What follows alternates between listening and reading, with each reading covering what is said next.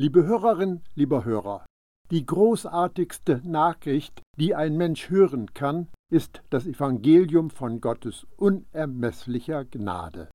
Wir forschen nach Gottes Gnade in dem Brief, den der Apostel Paulus an die Christen in Rom geschrieben hat. In den ersten beiden Kapiteln hat er intensiv die missliche Lage der Menschheit beschrieben. Von Natur aus sind wir in Adam, und darum geistig tot.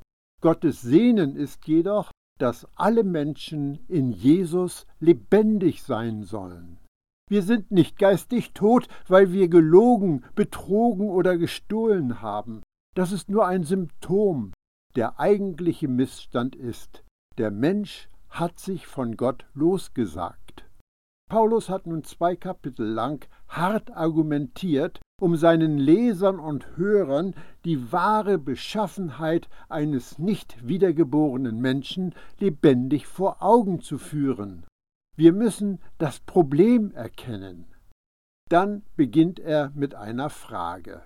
Was hat nun der Jude für einen Vorzug oder was nützt die Beschneidung?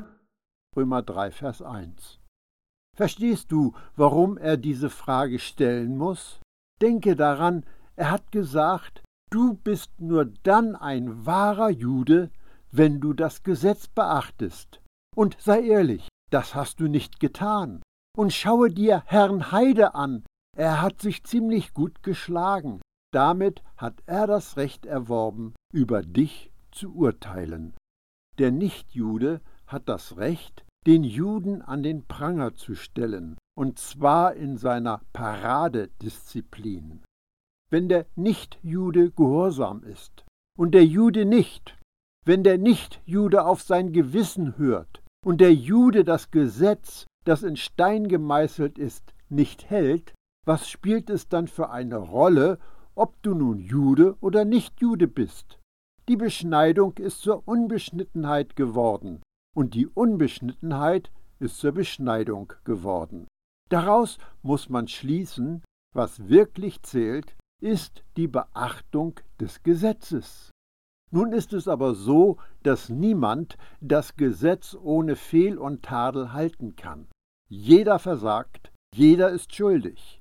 Vor diesem Hintergrund stellt Paulus die Frage, welchen Vorteil hat dann der jüdische Mensch? Nützt ihnen ihre Geschichte etwas? Dass Jahweh sie aus Ägypten geführt hat, dass sie Abraham, Isaak und Jakob, die Propheten und das Gesetz hatten und ihre Stammbäume kannten?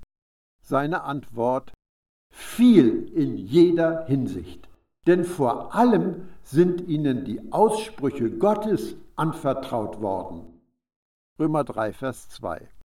Also alles klar, es hat einen Nutzen denn Gottes Sprachrohr kam aus Israel. Deshalb sollten wir nicht über dieses Volk spotten. Jesus selbst war Jude. Wir können wertschätzen, welche Rolle Israel im Laufe der Weltgeschichte eingenommen hat. Paulus macht klar, dass es Vorteile hat, Jude zu sein. Das bedeutet aber nicht, dass sie bevorzugt werden. Das bedeutet nicht, dass sie gerechter sind. Das bedeutet nicht, dass sie automatisch Gott näher sind.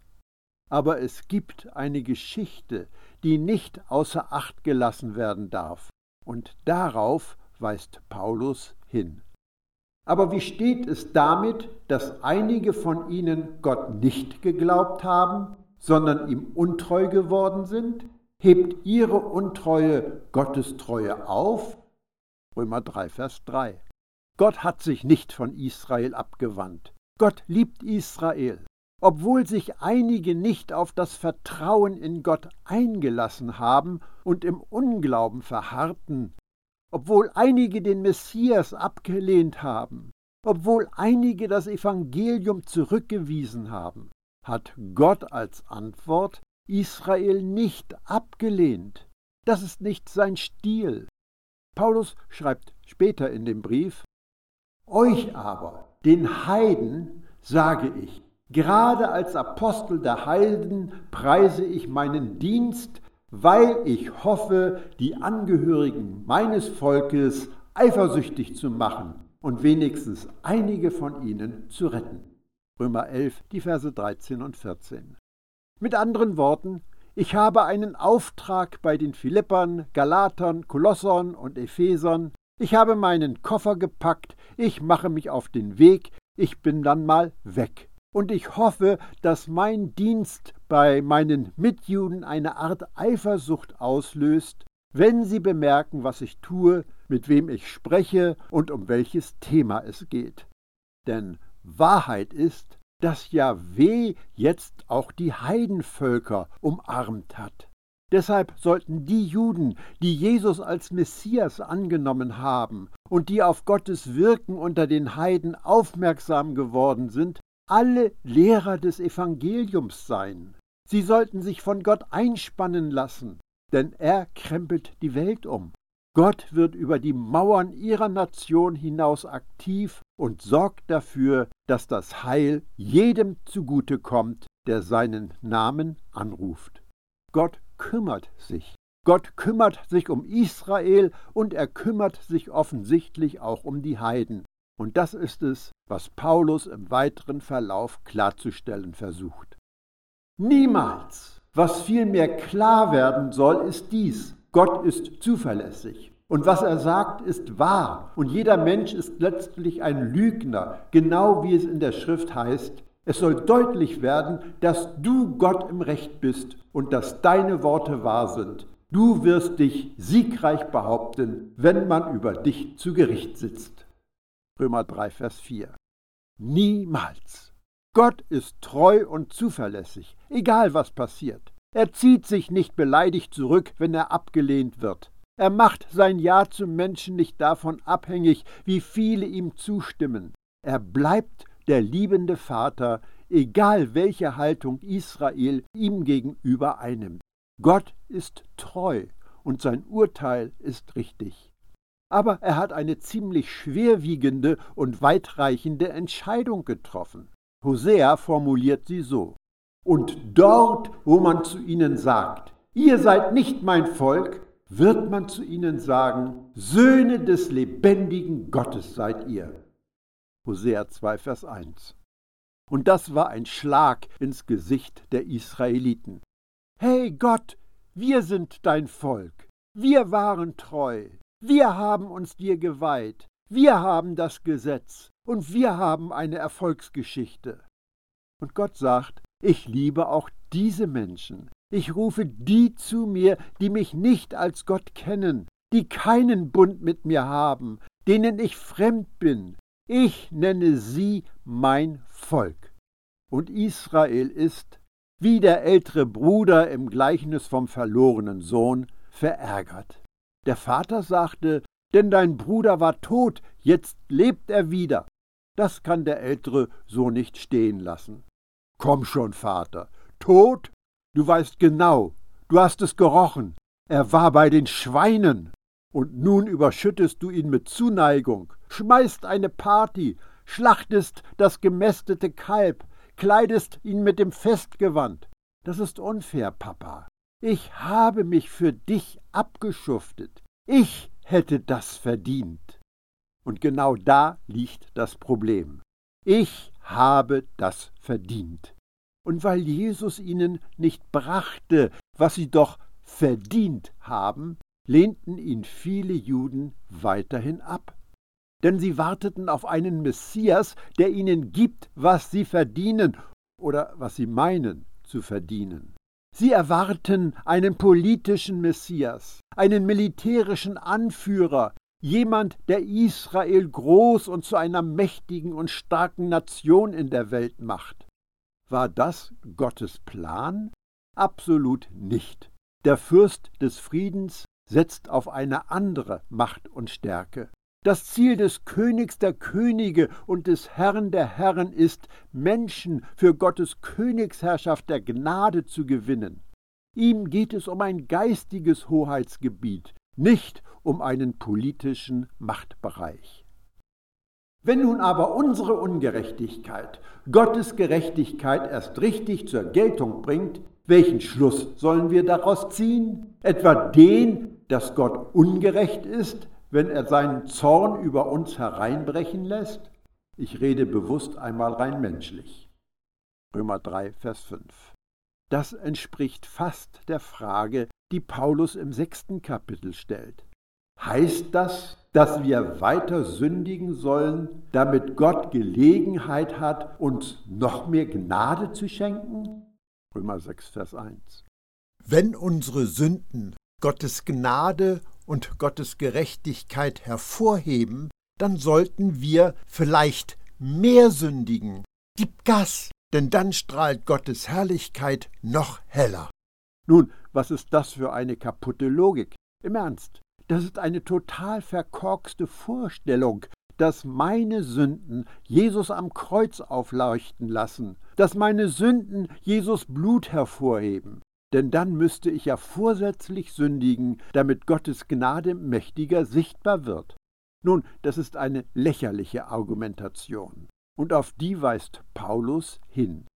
Sollten wir einfach weiterhin ungerecht sein, damit Gottes Gerechtigkeit heller erstrahlt? Macht das für dich Sinn?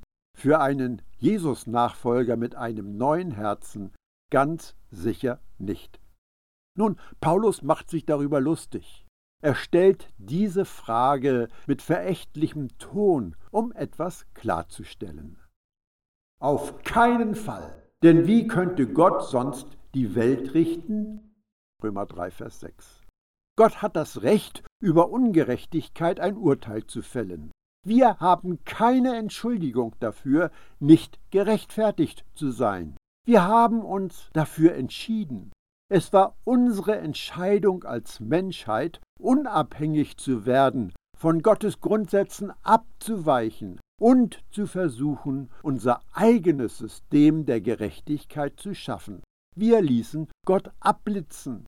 Wir sind vor Gott davongelaufen. Wir haben uns vor ihm versteckt. Und es war uns egal, ob es uns Schande bringen wird. Ich werde es tun, wie ich will. Und so wird klar, dass wir es verdienen, verurteilt zu werden und dass Gottes Gerechtigkeit Bestand hat. Aber wir haben nicht das Recht, Gott vor Gericht zu schleppen und ihn vor eine Jury aus Sündern zu stellen und ein Urteil über ihn zu fällen. Denn Gott ist niemals einer Sünde schuldig. Gott ist vollkommen und gerecht, und seine Urteile sind immer richtig. Und das sagt uns Paulus. Gott richtet die Heiden gerecht und Gott richtet die Juden gerecht. Deshalb waren sie alle in einer auswegslosen Situation. Also, was werden wir tun? Nun, die Argumentation im Brief an die Römer geht weiter. Aber wie kann Gott mich richten und als Sünder verurteilen, wenn meine Lüge seine Wahrheit umso heller leuchten lässt und der Ruhm Gottes noch größer wird? Römer 3, Vers 7. Auch hier könnte man meinen, das sei nur griechische oder römische Denkweise. Paulus scheint auf dem Gedanken herumzureiten. Lasst uns mehr lügen, lasst uns noch mehr lügen, damit Gottes Wahrheit wie eine Säule dasteht. Lasst uns maximal ungerecht sein, damit Gottes Gerechtigkeit maximal aufleuchtet. Lasst uns mehr Böses tun, damit Gott mehr Gutes geschehen lassen kann.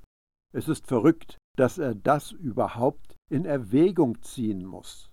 Aber anscheinend wurde ihm diese Frage gestellt. Wir lesen einen Brief von Paulus an die Gemeinde in Rom. Wahrscheinlich ist er eine Antwort auf viele zu erwartenden Fragen. Es ist eine Reaktion auf das, was offensichtlich die Christen in Rom beschäftigte. Einige Leute glauben, dass viele Briefe zwischen der Gemeinde in Rom und Paulus hin und her gegangen sind. Paulus wurden Fragen gestellt, die er beantwortet hat. Was sollen wir nun sagen? Dieser Satz ist ein guter Hinweis darauf, dass er die Gemeinde durch einen Prozess des Erkennens hindurchführen will. Was hat es mit der Sünde auf sich? Was war die ursprüngliche Sünde? Was ist Gottes Gerechtigkeit und Gottes Gericht? Woher wissen wir, dass er gerecht urteilt und dass wir kein Recht haben, Gott in Frage zu stellen? Und gilt am Ende das, womit man uns verleumdet und was einige uns in den Mund legen? Lasst uns Böses tun, damit Gutes entsteht. Diese Leute werden mit Recht verurteilt. Römer 3, Vers 8. Autsch! Billige Gnade! Diese Anschuldigung kommt mir irgendwie bekannt vor. Dir auch? Überall dort, wo Gottes Gnade gepredigt wird, werden Stimmen laut, die sagen, nun, Gnade ist nur ein Freibrief zum Sündigen. Das läuft darauf hinaus, dass du am Ende einfach wie verrückt sündigen wirst. Du gehst vor die Tür und machst die schlimmsten Dinge.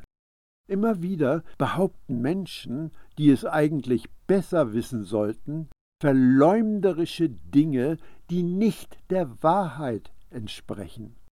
Ich habe noch nie von einem Botschafter der Gnade den Gedanken ausgesprochen gehört, dass man einfach losziehen und sündigen soll. Denn wen juckt es? Tu einfach, was du willst, was auch immer, denn dir ist ja vergeben. Kein einziger Satz kein einziges Wort ist jemals von Jesus oder den Aposteln oder den Verkündern der Gnadenbotschaft geäußert worden, die Sünde gutheißen oder gar zum Sündigen einladen. Und doch werden religiöse Leute diese verrückte, lächerliche Lüge verteidigen. Du sagst Gnade und sie denken an Sünde. Du sagst, vertraue Jesus und sie hören, tue, was immer du willst. Du sagst, vertraue Gottes Gnade, weil sie genügt, und sie erwidern, du wirst einen Weltrekord im Sündigen aufstellen. Erkennst du ihr Problem? Schaue dir ihr Problem an.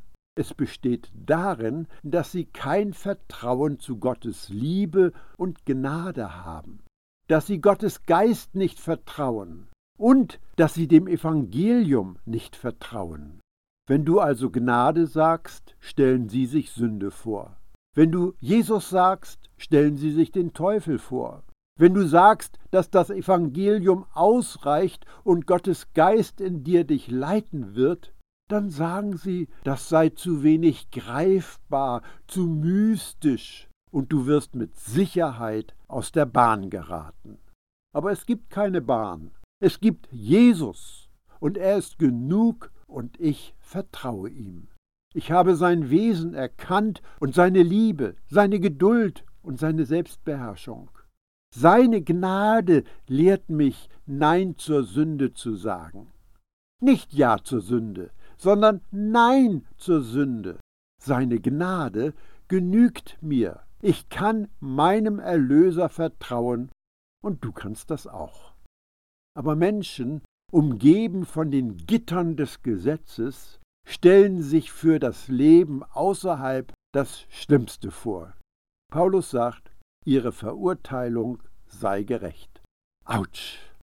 Wie nun? Haben wir etwas voraus? Ganz und gar nicht. Denn wir haben ja vorhin sowohl Juden als Griechen beschuldigt, dass sie alle unter der Sünde sind. Römer 3, Vers 9. Die Welt ist voller Ankläger. Es spielt keine Rolle, ob deine Ankläger Juden oder Nichtjuden sind. Sie sitzen alle im selben Boot. Und genau das ist uns im zweiten Kapitel des Briefes an die Christen in Rom klargemacht worden. Da haben wir gesehen, niemand kommt da raus. Es gibt niemanden, der nicht in die Enge getrieben worden ist. Denn genau das hat Gott getan. Er stellte uns alle mit dem Rücken an die Wand, es gab kein Entkommen. Und dann verkündete er, es gibt einen Ausweg. Du musst nur glauben, dass alles ein Geschenk ist.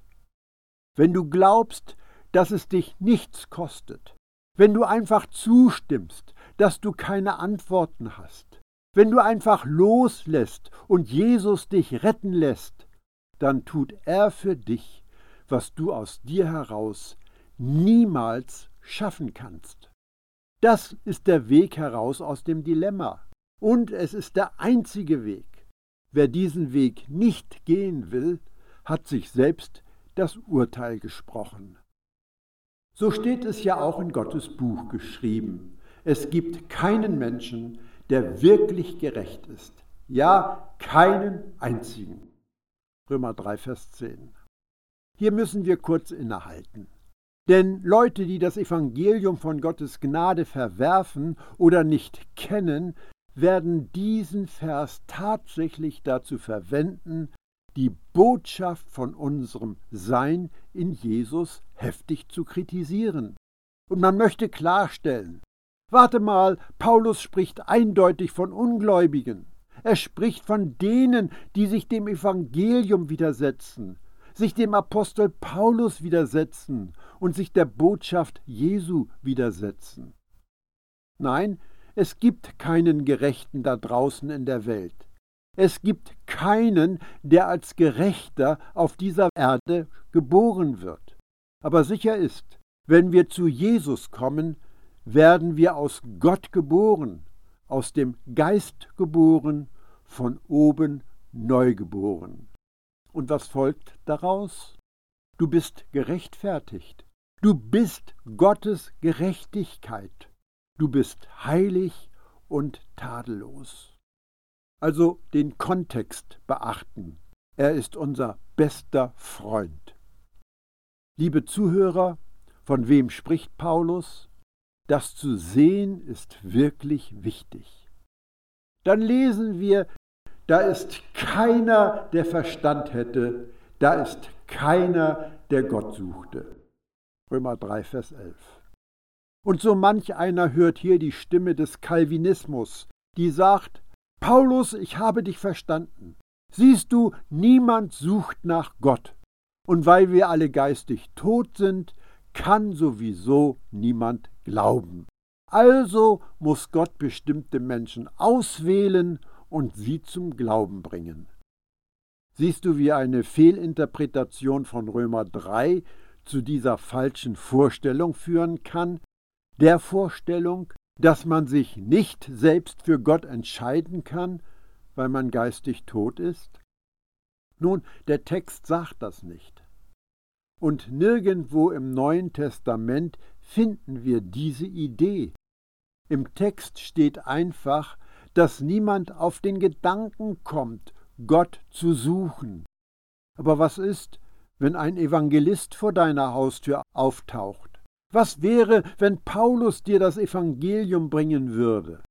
Er schreibt, Doch wie sollen sie den anrufen, an den sie nicht glauben? Und wie sollen sie an den glauben, den sie nicht gehört haben?